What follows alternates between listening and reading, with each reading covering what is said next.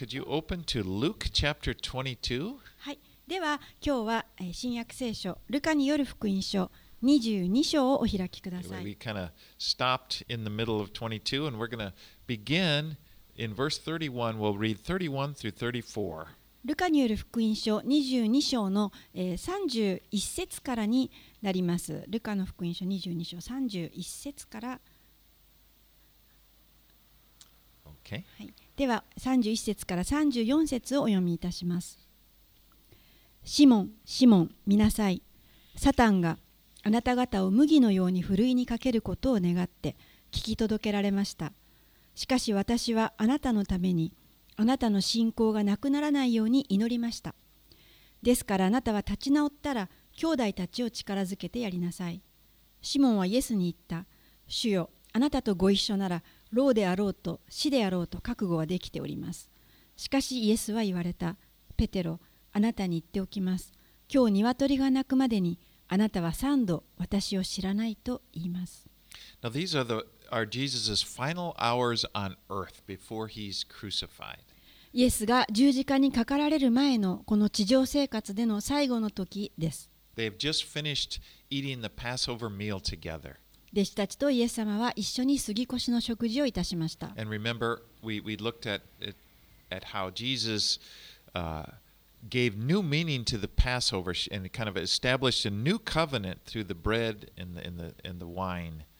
先週見ましたけれども、この杉越の祭りの食事を通して、イエス様はそこに新しいことを解き明かしてくださいました。それは新しい契約です。新しくえ裂かれたパンと血による契約です。And then uh, back in verse 3, it says that Satan had entered Judas and he went to the chief priests with his offer to betray Jesus. そして22節の3節のところに戻りますと悪魔がササタンが、えーユダに入ったとあります。そして、えーイスカリオテと呼ばれるユダはこのイエスを裏切るために、えー祭司長のところに、えー行きました And now Jesus says to Peter, Simon, Simon, behold, Satan demanded to have you that he might sift you like wheat. そしてここでえーイエスはペテロに言ったわけですシモンシモンサタンがあなた方を麦のようにふるいにかけることを願って聞き届けられましたと But, but I have prayed for you that your faith may not fail. しかし私はあなたのためにあなたの信仰がなくならないように祈りましたとイエスは言われました.あなたはもし誰かに名前を2回呼ばれたらあのさらにその人に聞くと思います And, and Jesus is using uh, Peter's name before, you, know, his name is Simon. Remember, Jesus had given him the name Peter, but now he, he says, Simon, Simon. まあイエスはここでペテロのことをシモンシモンと呼んでいますけれどもペテロはとすでにあのあだ名というか名付けていたんですけれども古い名前でシモンシモンと呼びかけました And perhaps that's because Peter is going to act like the old person that he was before he met Jesus. まあ、おそらくペテロはイエスに出会う前の古いえー状態の言動をしていたので、まあ昔の名前で呼んだのではないかと思います。But the Bible gives us sometimes gives us glimpses into what is happening in the spiritual world.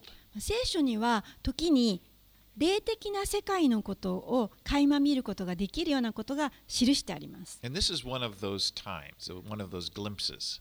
そして今日のところもそのうちの一つです。少し霊的な世界を垣間見ることが And, でき and ます another。time, of course, you remember back in the book of Job. 他に、えー霊的な世界を見ることができるので有名なのは、えー、呼ぶ記です。And then we see in the book of Job that they show the angels are presenting themselves to the Lord and, and Satan is there. And, and, and then the Lord says, Have you considered my servant Job? There's, no, there's none like him, blameless and upright.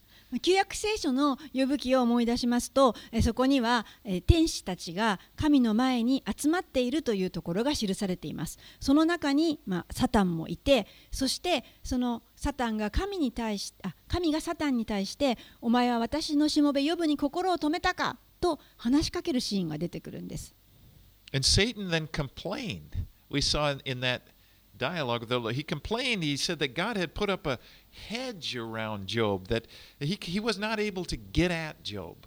まあ、神様はここで呼ぶみたいな誠実な者はいないというわけですけれどもサタンはそこで神に向かって文句を言うわけです。いや神様あなたが彼あなた彼の周りを守って垣根を巡らしてるじゃありませんかと。And basically, Satan said, if you just let him, let him experience suffering, and then he'll curse you. で悪魔はあサタンは神にあなたがその垣根を取り払ってヨブを打ってみてください。ヨブが苦しむことをさせてみてください。そしたらあなたを呪うに違いありませんよというわけで But す。then we see that the Lord allowed Satan to test Job, but, but he put a limit. He said, but don't, don't harm his, his body. そしてその後に神はサタンにヨブを、えー打つことを試すことを許可されるわけですけれどもしかしえ全部をさせません。ただし彼自身には手を伸ばしてはならないと言われました。So we, we, we kind of see in that, that that Satan can't do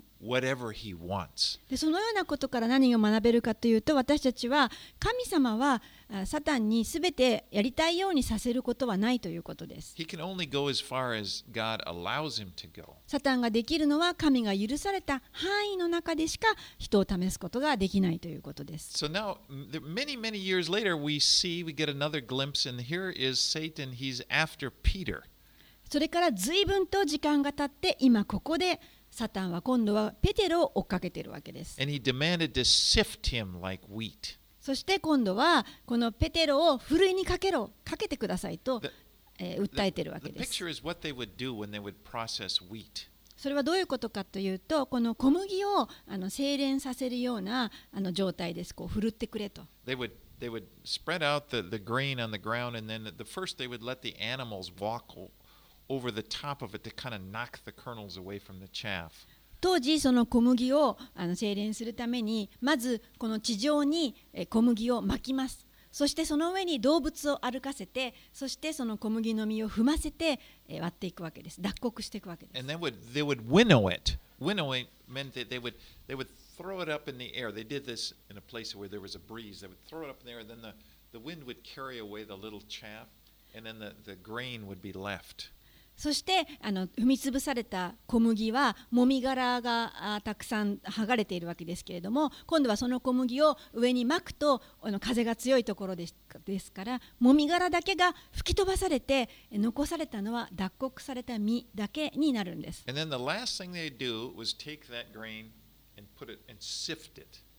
で最後にその全部取った残った小麦をえふるいにかけていくわけです。So Satan is his intention is to harm Peter. ですからサタンはこのペテロを傷つけようと思ってそれをしろと言ったわけです。But God will use that. He's not going to let Peter be destroyed, but he will let Peter experience this in order to purify him, to sift him. So the the, the purer grain is left free of chaff. でも神はそのことを用いてこのペテロを清めようとされましたただ傷つけるだけではなくてそのちょうど小麦が振るわれて最後に実の良いものが残るように、えー彼をよくしてくれようとしてました But here's the hopeful thing. Jesus says in verse 32, "But I have prayed for you that your faith may not fail." で32節のところにあの良い希望が書いてあります。イエス様はペテロにこう言われました。しかし私はあなたのためにあなたの信仰がなくならないように祈りました。ですからあなたは立ち直ったら兄弟たちを力づけてやりなさい。And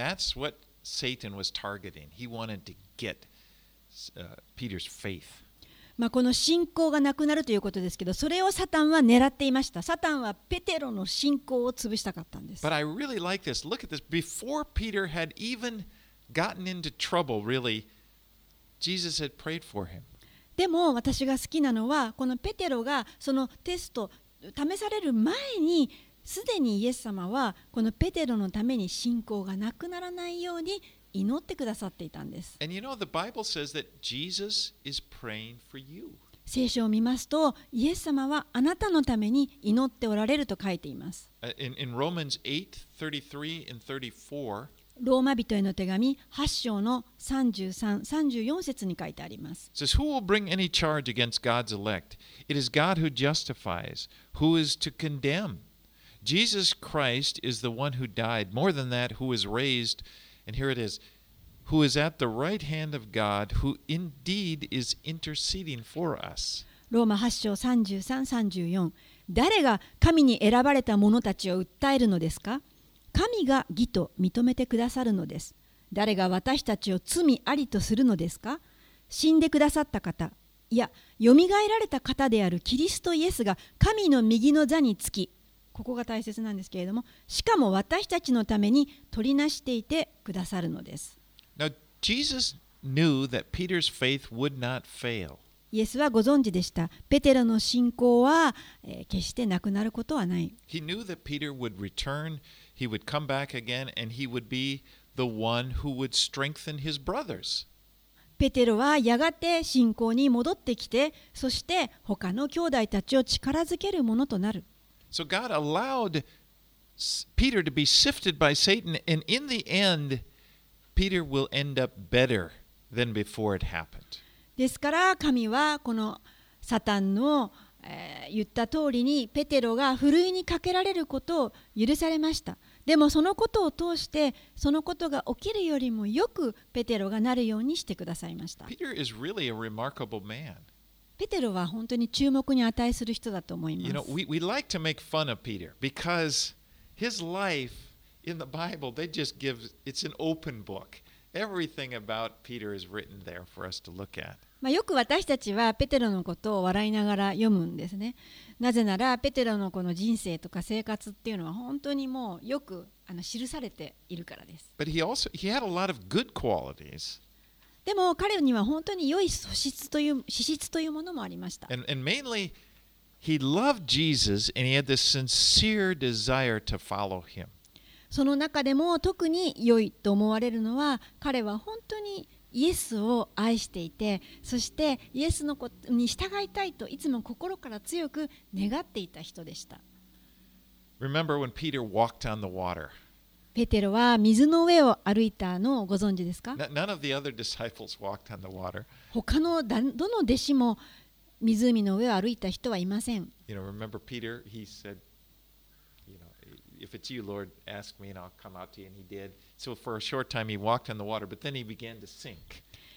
は。あなたでしたら私を湖の上に歩かしてくださいと。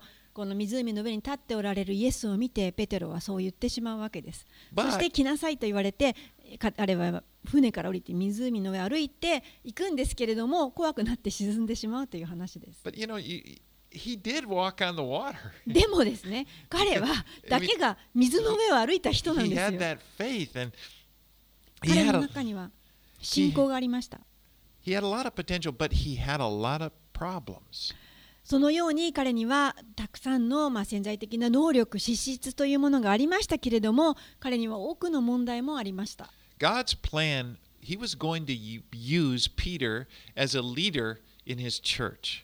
神様はこのペテロをやがて指導者として用いるというご計画を持っておられました And in order for him to do this, he Peter needed to be humbled. そのように彼が後に用いられるために、まず彼はこの自分を砕かれて低くされる必要があります自分自身の力への自信と誇りを彼は持っていましたけれども、それを砕かれる必要がありました。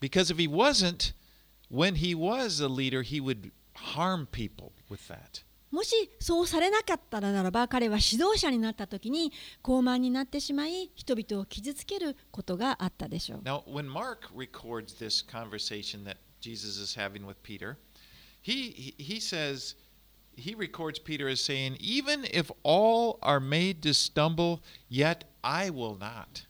マルコの福音書の方では同じ話が記録されているんですけれどもそこではペテロがこう言ったと書いてあります。マルコの14章の29節30節ですけれどもたとえみんながあなたにつまずいても私はつまずきませんと言ったそうです。Like. つまりペテロは自分は他の弟子たちよりは強いと自負していたわけです。Because, in a sense, he's saying, Oh, Lord, you know, these guys, yeah, they, they'd probably deny you, but not me. あの他のものはあなたを否定するかもしれないけど私は大丈夫です And I believe that when Peter told the Lord this, he re- he meant it. He was willing to to go to to prison or death. でまあ私は本当にペテロ本気でそれを言ってたと思うんですね。で 彼はイエス様にもう牢に入って死んだとしてもあなたについていきますみたいなことを言ったわけです。But Peter's problem is not in dying for Jesus, it's in living for him, in humbling himself and accepting the Lord's will for his life. しかしペテロの持っていた問題はイエスのために死ねるとかそういったことではありませんでしたそうではなくてイエスのために生きることができるかそれは自分自身を低くしてこのイエスの御心を自分の中で生かすことができるかということです want to read the words of Peter later on in his life. And he would write this in a letter in 1 Peter 5. ちょっとここでですねペテロがずっと後になってから他の教会に書いた手紙書簡のところをあのお話ししたいと思います。let's read that 1 Peter 5 6 through 10. えーてペテロの手紙第1のえー5章の6節から10 And, 節 and I, when I read these verses and keep in mind what's happening to Peter right now, you know, being sifted by Satan, it, it really bring, makes it come to life. まあ、この第1ペテロの5章を読みますけれどもこれを読むときにペテロのこの今の状態がどんなであったかっていうのを覚えておいた上で後でこの書簡を読んでいただきたいと思うん He です says, Humble yourselves, therefore, under the mighty hand of God, so at the proper time he may exalt you, casting all your anxieties on him, because he cares for you. Be sober minded, be watchful. Your adversary, the devil, prowls around like a roaring lion, seeking someone to devour. Resist him. Stand firm in your faith, knowing that the same kinds of suffering are being experienced by your brotherhood throughout the world. And after you have suffered a little while, the God of all grace, who has called you to his eternal glory in Christ, will himself restore, confirm, strengthen, and establish you. えーペテロの手紙第15章6節から10節お読みします。ですからあなた方は神の力強い御手の下にへり下りなさい。 神はちょうど良い時にあなた方を高く上げてくださいます。あなた方の思い煩いを一切神に委ねなさい。神があなた方のことを心配してくださるからです。身を慎み、目を覚ましていなさい。あなた方の敵である悪魔が吠えたける獅子のように誰かを食い尽くそうと探し回っています。固く信仰に立ってこの悪魔に対抗しなさい。ご存知のように世界中であなた方の兄弟たちが同じ苦難を通ってきているのです。あらゆる恵みに満ちた神すなわちあなた方をキリストにあって永遠の栄光の中に招き入れてくださった神ご自身があなた方をしばらくの苦しみの後で回復させ固く立たせ強くし不動のものとしてくださいます。ペテロはこの手紙を私たちのために書いてくださっていました。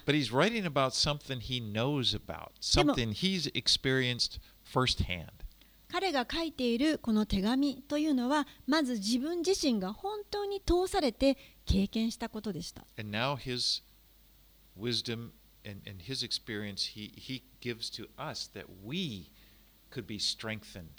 彼の経験とそしてこの記録は、まあ、諸教会そして今私たちすべてのものに強めるために与えられています。Just like Jesus said, you know, after you are, re- you know, after you've been strengthened, strengthen your brothers. あなたは強められたら後にえ兄弟たちを励ましてやりなさいと言われた通りのことを彼はしたわけ Okay, です we,。ルカの22章に戻りまして35節から38節を読みいたします。それからイエスは弟子たちに言われた。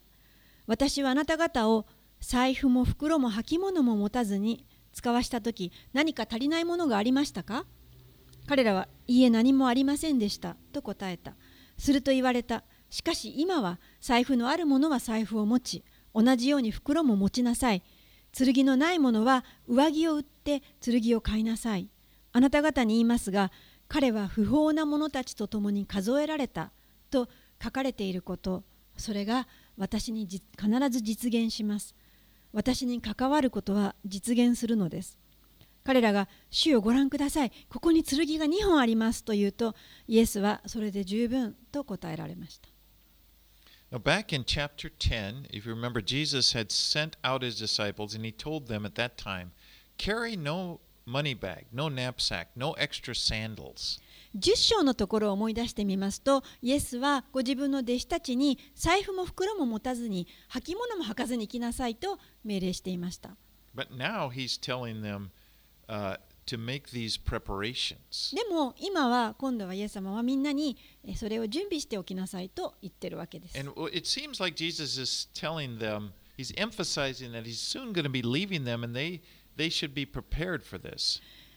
おそらくイエス様は間もなくご自分が弟子たちを離れていくのでだからこそいろんな準備をしておきなさいと言っているようです。You can no longer depend upon me. That's not what he's saying. But he, he's, he's trying to emphasize they need to be prepared to face some difficult circumstances. もちろんイエス様はもう、えー神様にイエス様に従うえー頼ってはいけないと言っているわけではありません。そうではなくて自分でこの困難に立ち向かうことができる準備をしておきなさいと言ったわけです。Now, by the way, when he says, and he, it's kind of curious, he, they- show him two swords and he replies, It is enough. えーとてもこの興味深いのは2つの剣が2本ありますと言った時にあーそれで十分ですとイエス様が言ったところです。It's not like, in saying that, it, it's not like two of them, okay, two swords is enough. It, it's, it, it's kind of like enough. You know, they're, they're getting, they're getting, focus, it's not about swords, okay? Yeah, yes, it, it's like enough of this talk. この弟子たちが2本の剣を見せた時にそれは十分ですと言ったのは2つもあればもう十分だと言ったわけではありません。そうではなくてもうこの種の話は十分だと言ったわけです。All right, let's move on. 39 through 46. えっと、ルカの22章39から46節に続きます。それからイエスは出て行き、いつものようにオリーブ山に行かれた。弟子たちもイエスに従った。いつもの場所に来るとイエスは彼らに誘惑に陥らないように祈っていなさいと言われた。そしてご自分は弟子たちから離れて石を投げて届くほどのところに行き、ひざまずいて祈られた。父よ御心ならこの杯を私から取り去ってください。しかし私の願いではなく御心がなりますようにすると見つかいが天から現れてイエスを力づけたイエスは苦しみもだえていよいよ切に祈られた。汗が血の雫のように地に落ちた。イエスが祈り終わって立ち上がり弟子たちのところに行ってご覧になると彼らは悲しみの果てに眠り込んでいた。そこで彼らに言われた。どうして眠っているのか。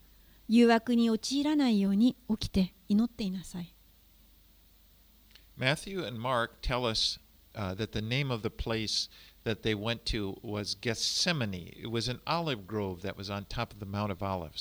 マタイとマルコはこの同じことを記していますけれども、このオリーブ山の場所はゲッセマネと呼ばれていて、オリーブのこの木の茂みや木立のあるところであったと書いています。ゲッセマネというのは意味があって、そこではオリーブの油絞りという意味があります。The olives in order to extract the oil, uh, which was very valuable. You know, this big heavy stone that would press down. And, えーそれは、えーこのオリーブの実をあの潰すところであってそしてそのオリーブの実をこの重たい石で潰すことによってこの抽出されたオリーブっていうのは本当に価値があるものでした。and it, what, what makes that interesting because it's, it's almost like a metaphor because now Jesus here, God's Son, is under this heavy pressure. Uh, and he comes to turn to the to terms with the crucifixion that he's going to be experiencing. まあ、この土地の名前というのも大変興味深いと思います。なぜならここに今や神の独り子であられるイエスがおられてそして十字架にかかられる目前大変大きな重圧をこう受けておられたというところにいるからです。And Jesus goes a short distance from his disciples, and then he knelt and prayed, Father, if you are willing, remove this cup from me.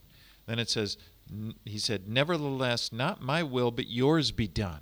イエス様はこの弟子たちから少し離れたところに、えーひざまずいて天の父なる神様にこのように祈っておられました父よ御心ならこの杯を私から取り去ってくださいしかし私の願いではなく御心がなりますように And this is actually the, the time, the point that the victory over sin was really accomplished. 実はこの御言葉この言葉が祈られた時こそがえー罪に対する勝利が達成されたポイントになります。 Because when Jesus submitted to the Father's will for him, it's, it's the point at which he submitted for the, fa- to the Father's will for him to go to the cross.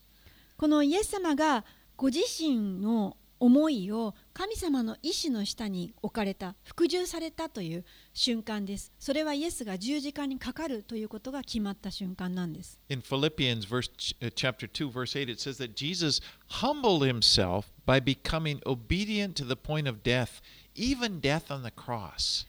ピリピ人への手紙の2章の8節にはこのように書いてありますイエスご自身は自らを低くして死にまでそれも十字架の死にまで従われましたと So, you know, Jesus first prayed, Father, if you are willing, remove this cup from me. イエス様は最初にこういうふうに祈ったんです。父よ御心ならこの杯を私から取り去ってくださいと。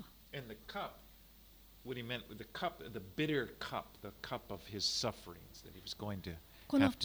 杯というのはこのイエス様がこれから飲まなければならない本当にこの苦い経験の杯です。それを取り去ってくださいと祈ったわけです。Now, Jesus, as we, we, we believe Jesus, he, he is fully God, but he was also fully man. He was, he was born into a human body. 私たちがこのイエスを思うときに覚えておいていただきたいのはイエス様はあの超人的な人ではなくて完全な神であられるけれどもまた同時に完全な人の子としてこの世に生まれてきてくださったということです。And as a human, he was, he was not a superhuman person. まあ、人として生まれたということは超人ではないということです。By that, by that, what I mean is that he dwelt in a human body like we have, that felt pain like ours feels, that felt emotion, that felt uh, uh, just like you and me. この神の子であるイエス様は人間の体の中に人間の体を取って生まれてきてくださったそれはどういうことかというと私たちと同じように心も痛み体も痛み感情も持つということです And even worse, as Jesus was considering what was about to happen, even worse than the physical pain that he would experience was the pain of being separated from his father as he took as the sins of the whole world would be placed upon him and he would take the punishment for them.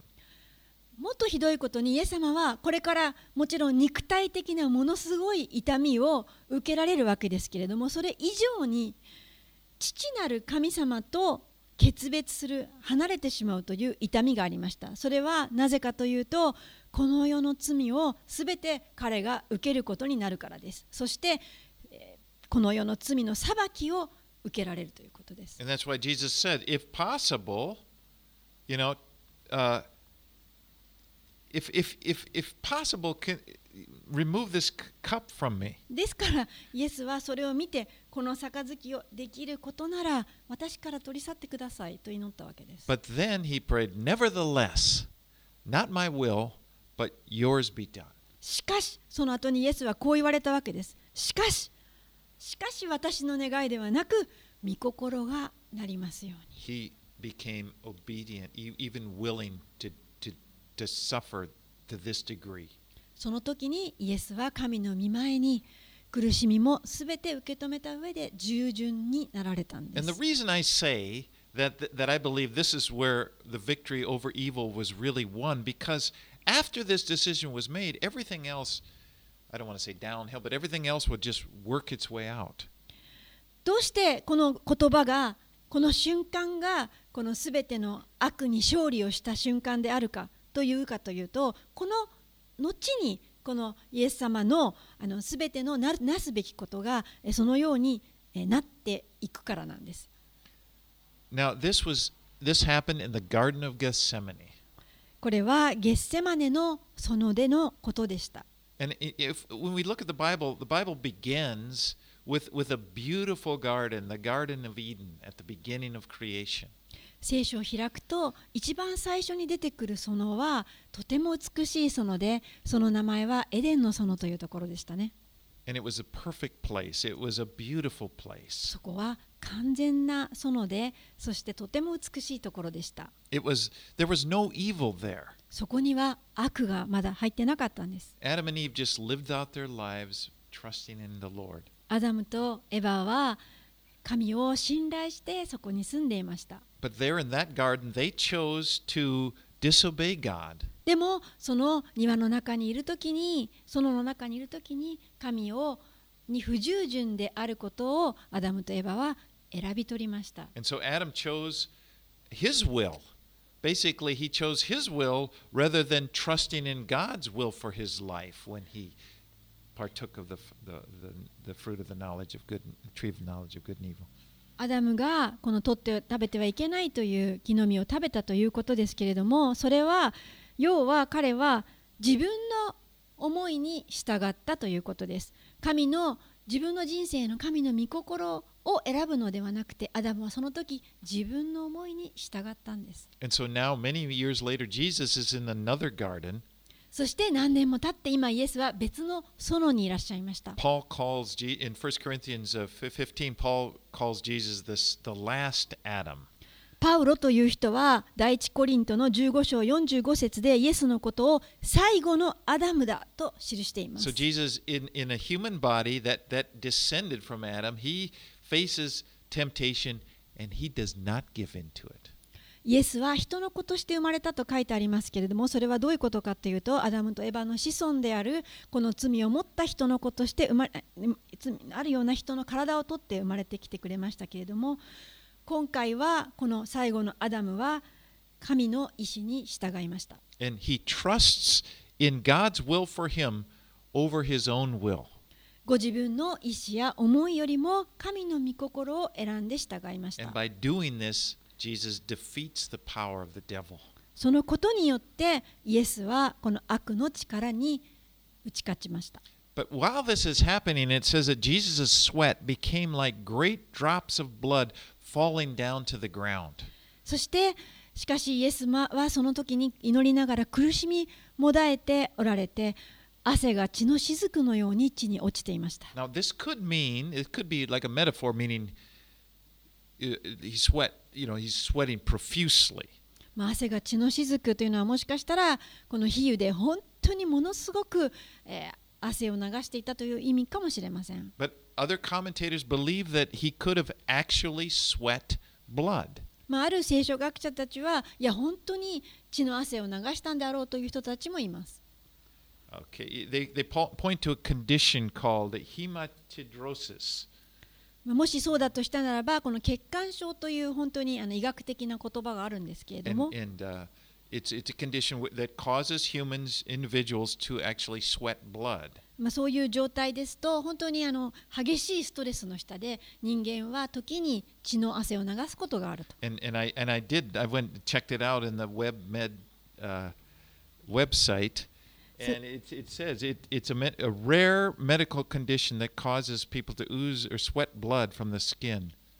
ちょっと医学研究のサイトを見たんですけれども、そのような血腫、または血管症というのは、この皮膚から血がにじみ出たり、汗をかいたりする非常にまれな症状で、そういうものはあると書いてありました。でも本当にほんの一握りのケースしかまだ発見されていないということです。Now, it just meant Jesus sweat profusely or if he actually did sweat blood, the point is, Jesus was under severe stress. まあどちらにせよですねイエス様がものすごいストレスの下にいたということには変わりがありません And you know, Jesus knows what it is like to be under stress. イエス様はものすごいストレスの下に置かれるというのが人にとってどういう状況かということをよくご存知でした Jesus was the perfect man. イエス様は完全な人でした He never sinned. イエス様は決して一度も罪を犯されませんでした But here we see, and and and yet he's the perfect man. He followed God's will perfectly, and we see he experiences severe stress. そのようにイエス様は完全な人であってそして神に完全に従った素晴らしい方でしたけれどもそれでもすごいひどいストレスの下に置かれたということです like. イエス様はこのロボットのようにして置かれたわけではありません And, and the fact that he trusted his heavenly Father and always did his will didn't mean that his life was always easy and he's always at peace. イエス様が天の父なる神を信頼して、そして神の子として、神の御心を行っていたからといって、彼の人生がいつもたやすく、すべてがうまくいって、そして常に平安であったわけではないんです。どんだけストレスの下で生きるかということをご存知でした。And, what I like about that is, he understands how you feel, how I feel when we're under stress.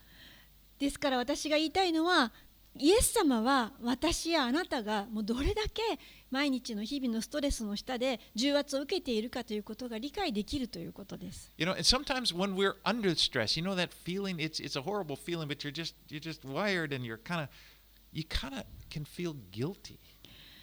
時に私たちはひどいストレスの中にいる時にちょっとね罪悪感を感じるようなことがあるんです。It's as if, you know, if I had faith, if I had real faith, then I then I would be calm, you know, I'd be able to just praise the Lord. 本当に私は信仰者なんだろうかこんなに信仰があるんだとしたならばこういった状態の中でももう少し穏やかに、えー過ごすことはできないものだろうか But it would be, it'd be to, to think that would be to think like Jesus is there in the garden and and and uh, he learned the Father's will for him to go to the cross. It's like, well, okay, well, okay, let's go. Let's let go and let God. You know, it wasn't like that.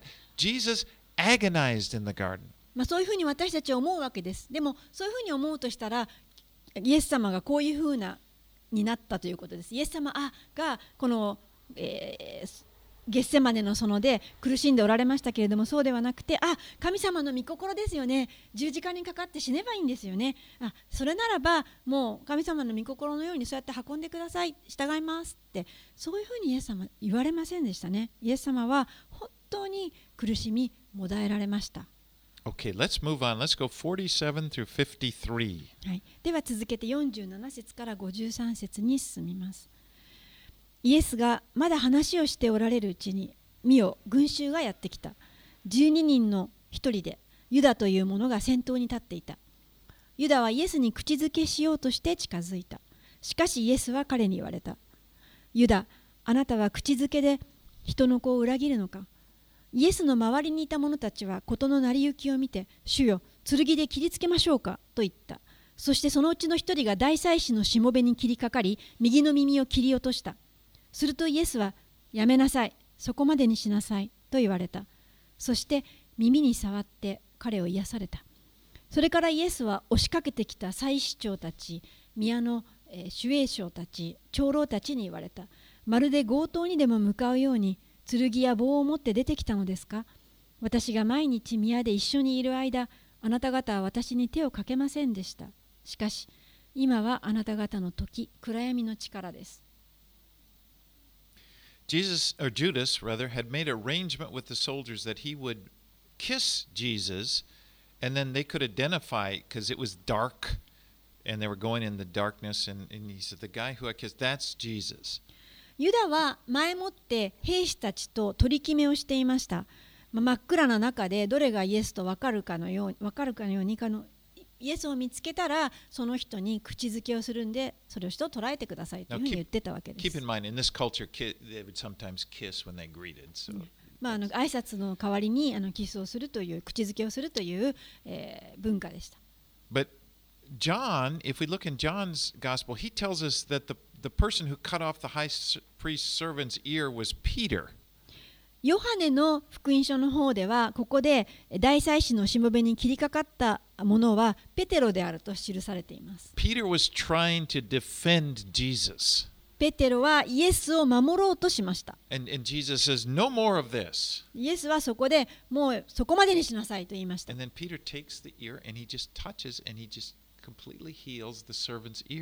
そしてイエスはこの大祭司のしもべの耳を癒して直してくれました。Now Peter is acting out of love for Jesus and wanting to protect him, but he what he didn't understand is that what was going on was the will of God. It, it was not the will of God for him to to protect Jesus in this way. ペテロはイエスを愛するがあまりにイエスを守りたくてそして、えーこれが実は自分がこの 彼を守らなくてはいけないと思うことが神様の御心にかなっていないとは思っていなかったわけです。Because Jesus did not need Peter to protect to defend him. イエス様はペテロによって自分を助けてもらう必要がありませんでした。Jesus had accepted the will of God. This was the will of God for him to be taken by the soldiers. イエス様はもうすでに父なる神様の御心を受け取っておられてそして兵士に連れて行かれることも分かっていました。Now, instead of Peter saving Jesus, we see Jesus saved Peter by healing the, the servant's ear. ペテロはイエスをここで救おうとしたんですけれどもその代わりにイエスがペテロを救ってくれたのをここで見ることができます。Now, if Jesus had not done this, think about it. If Jesus had not done this, Peter would have been arrested along with Jesus. それは、えー、ペテロの、えー、切り取ってしまった耳をイエスがあ大祭司のあ兵士の耳を癒したことですけれどももしイエス様がその耳を癒さなければペテロもそこでイエスと一緒に捕らえられてしまいますからそれを助けてくれました。If, the, if his ear is perfectly healed, I mean. Mm. そうですね耳が完全にねあの治ったのでもちろん捕まえられることはありませんでした Um, but Jesus, oh, Jesus, Jesus doesn't need us. Uh, he doesn't need for us to save him.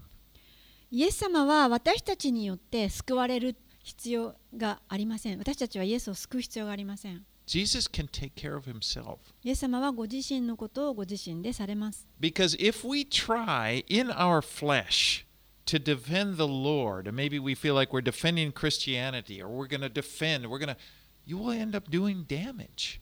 もし私たちがこの肉的な思いでこのイエス様ご自身をあるいはまあキリスト教なんかを弁護しようとして戦ってこうイエスを守ろうとするならばダメージを与えるだけです。Think of how much damage has been done to the Christian witness, the Christian faith throughout all of the years because of this. 考えてもみてください。このイエスのためにと言って立ち上がった者たちがどれだけキリストに対してダメージを損害を与えてきたでしょうか。By, by- using this kind of means, like it, it, it it's, it, well, think of the Crusaders. You know, they 例えば十字 tried to conquer and, you know, with the sword and conquer the world for Christ. 例えばですけれども十字軍とか剣やそういった戦いで国々を征服しようとしてしまったりとか And we even see it today. We see that uh, often Christians will be trying to get political power because they're going to defend, you know, the, the faith, and we're going to take over, and we're going to have a Christian government, and we're あるいはですね今の時代とかでしたら例えばキリスト教的にこの信仰を守るために必要なのは政治の力だと言ってで政治によってキリスト教を守らなくてはならないというような派閥もあったりします。でもそれらのことを通して逆にダメージを与えることが多い so んで much. す。So much of it is built upon fear. You know, it's like we're afraid, and we're going to, you know, get at what's afraid. We're going to, you know, destroy whatever's making us afraid, and that's a very hu- That's on the the level of human. That's how we do things. まあそれはすごく肉体的な肉的なレベルでの戦いですね私たちは恐れを感じたりするとなんか弁護しなくてはいけない守らなくてはいけないと言ってこう肉から出ることです And you know, somebody's criticizing the faith. Oh, let me tell you. You know, I'm going to defend. The, 誰かがあキリストを罵ったと聞けばあそれはそうじゃないと私は言いに行かなくてはいけないと思ったりするわけです.でもそれは主の導かれる道ではありませんそれはかえって損害を与えてしまうことがあります Okay, let's let's carry on. Let's go 54 to 62. 続けて54節から62節をお読みします彼らはイエスを捕らえ引いていき大祭司の家に連れて行ったペテロは遠く離れてついていった。人々が中庭の真ん中に火を焚いて座り込んでいたのでペテロも中に混じって腰を下ろした。するとある召使いの女が明かりの近くに座っているペテロを目にしじっと見つめていった。この人もイエスと一緒にいました。しかしペテロはそれを否定していや私はその人を知らないと言った。しばらくして他の男が彼を見ていった。あなたも彼らの仲間だ。しかしペテロはいや違うと言った。それから1時間ほど経つとまた別の男がつ男が強く主張した。確かにこの人も彼と一緒だった。ガリラヤ人だから。しかしペテロはあなたの言っていることはわからないと言った。するとすぐ彼がまだ話しているうちに鶏が鳴いた。主は振り向いてペテロを見つめられた。ペテロは今日鶏が鳴く前にあなたは三度私を知らないと言います。と言われた主の言葉を思い出したそして外に出て行って激しく泣いた Moments earlier, Peter had tr- tried to had used his sword to try to protect Jesus. これの少し前にペテロは剣を抜いてイエスを守ろうとしましたね In verse 33, he said he's ready to die for him. 33節でイエス様に私はあなたのためなら死ぬこともできますと言いましたね。But now, when he's confronted, he, he denies that he even knew Jesus. でも今彼はそういったことに直面したならばイエスのことを知ることもないと言いました。知ってないと。To a servant girl, 最初はまず召使いの女に知らないと言いました。To, to 今度は他の男に私はあの人を知らないと言います。Later, says, sure、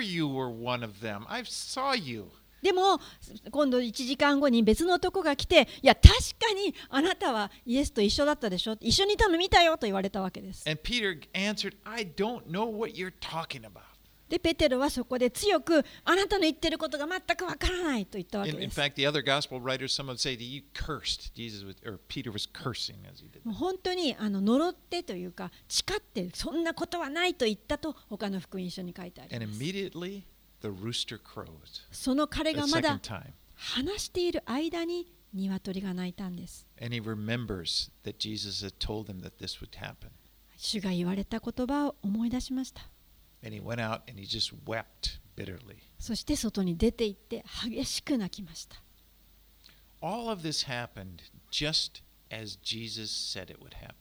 これらのすべての出来事はイエスが言われた通りになりました。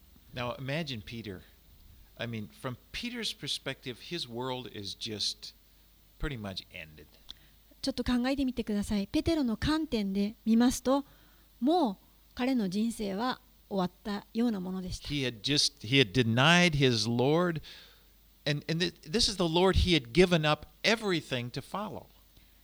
ペテロはイエスを主を否定したんです。でも、この主にかけて彼はすべてを捨てて人生を従ってきていたんです。ペテロは三年間、イエスのそばにずっといて多くを見せてもらってきました He had been on the Mount of Transfiguration, just just the up up there, and he saw Jesus transfigured, and he be, remember how he was glowing with the glory ペテロは変貌の山というところにイエスと一緒に行ってそしてイエスが栄光の見姿に変えられていくその光景も目の当たりにしてみたん And で he す heard a voice, the Father from heaven, This is my son, my beloved son. Peter heard that. そしてそこで神の天の父の声が聞こえたんですこれが私の愛する子だとそれも聞いたんです And as I mentioned earlier, he had walked on the water. He'd seen Jesus walking on the water, and, and he, he said, Lord, if it's you, tell me, and I'll come. And he went and he actually walked on the water. またペテロはイエスが湖の上を歩かれてくるのも見てそしてそれがイエスであったら私も歩かしてくださいと言って実際に水の上を歩いた人なんです He had been there when Jesus, remember, Jesus took Peter along with him. When, when Jesus raised Jairus' daughter from the dead, he watched as a little, Jesus, a little girl that was dead just became alive. またペテロはこのイエス様が連れて行ってくれたあ街道士のヤイロのところでその娘がもうすでに死んでいたんですけれどもそこに行った死んだ者がよみがえるというその瞬間も目の当たりに見せてもらった弟子でした。And with all of these things that had gone on, all of this, his life with Jesus, now he's denied Jesus. そのようにイエスに全てを捧げイエスに従ってきたペテロが今イエスを否認したんです And Jesus knew that it would have that it was going to happen. イエス様はそうなるということをご存知でした And he told Peter, it's going to happen. ペテロにあなたは私を知らないと言うと言うよと伝えていました And this is what happened. Satan had been allowed to sift him. サタンがあなた方を麦のようにふるいにかけることがあ認められましたと。しかし今はあなた方の時暗闇の力というのは暗闇の支配がそのあるその時であると言われたわけです。And Peter, ズもそしてイエスはこのペテロがやがて回復するということもご存知でした。Peter's life was not over. ペテロの人生はまだ終わりじゃありませんでした。そのように彼には見えたかもしれません。神様は彼にこれから素晴らしいご計画を持っておられたんです。神様はこのペテロを力強く用いられる計画を持っておられました。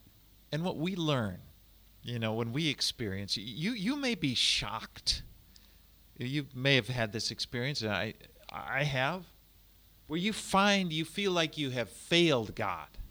ここから学べることは何でしょうか？それはもしあなたが人生の中で神に背いてしまったそういったことを経験されたらどうでしょうか？そうしたらば本当にショックだと思います。自分は神に背いてしまった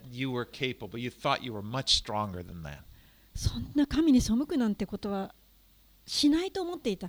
私はもう少し強いと思った信仰があると思っていたのに。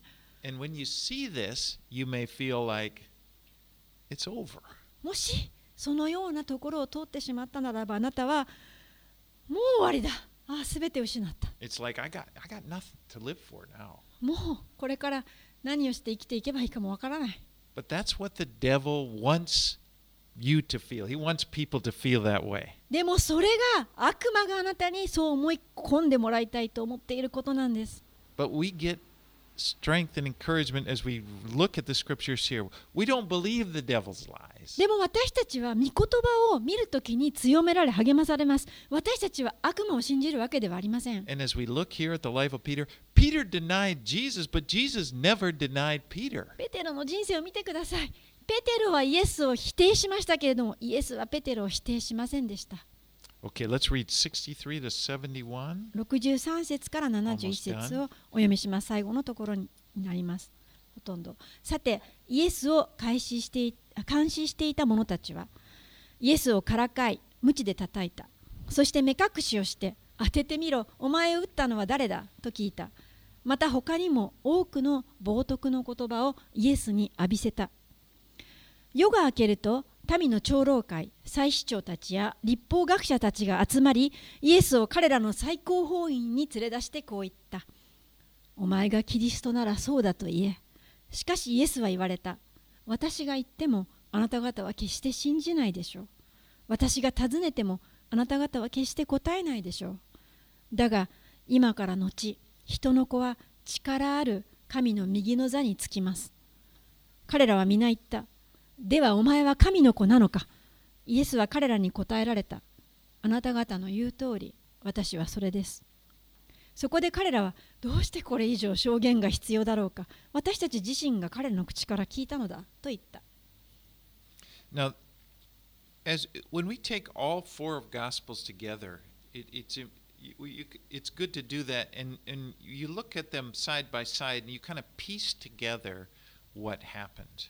この話は4つの福音書にそれぞれ書いてあるのであの4つの福音書を並べて、えー時系列のようにしてつなぎ合わせて読むと分かりやすいと思います。And we will find you find that Jesus will actually appear six times in front of different authorities before he's crucified.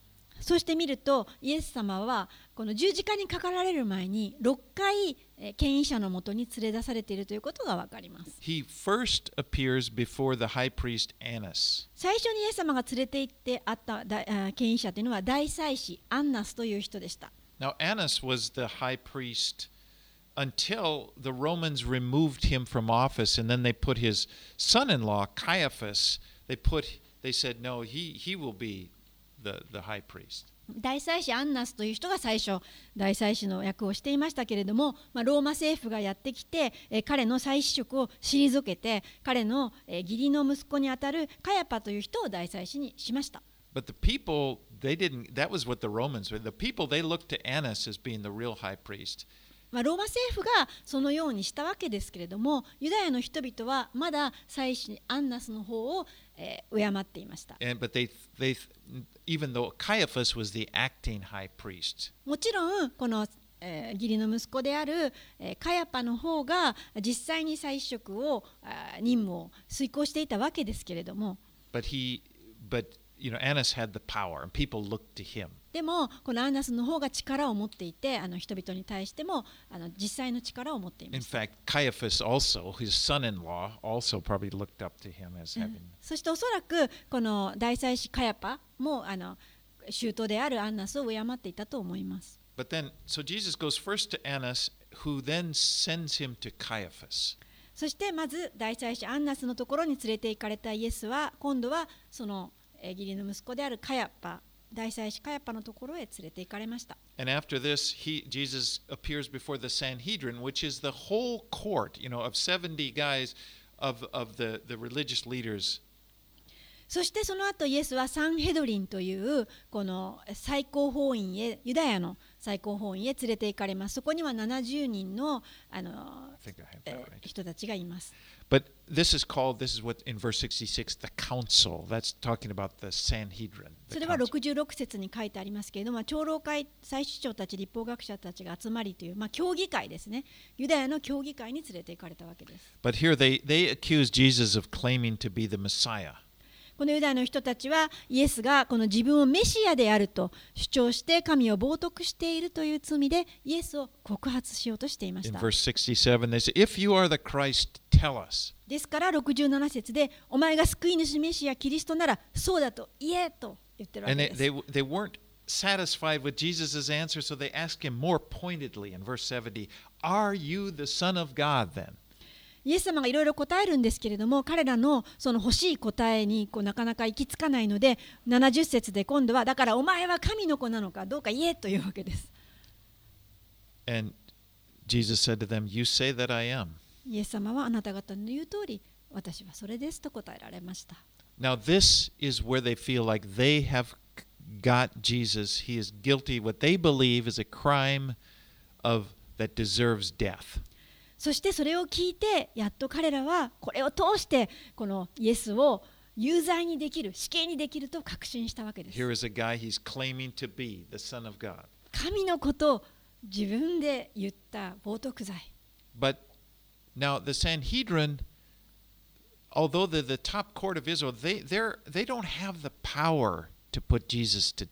まあ、ユダヤの最高議会のサンヘドリンでありましたけれども、死刑の権限を持っていなかったんですイエスに対して.まあ、ローマ政府があのその支配をしていましたのでローマ政府の方があの上に権威があったんですね And so in order to get to put Jesus to death, they must bring him to Pilate, the Roman governor. ですからイエスを死刑にするためにはどうしてもローマ政府の総督ピラトのところへ差し出さねばなりませんでした And we'll see what happens next week. ではピラトの官邸で何が起きるのか来週に続きます All right, let's pray. お祈りします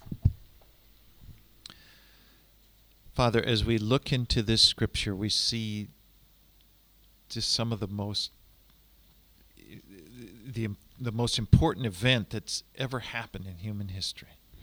天のお父さん、えー今日私たちはあなたの与えてくださった御言葉を読みましたけれども本当に私たち人類人間にとって本当に最も大切なああるあ出来事が起きたというところを見ました We are seeing your plan to redeem this earth.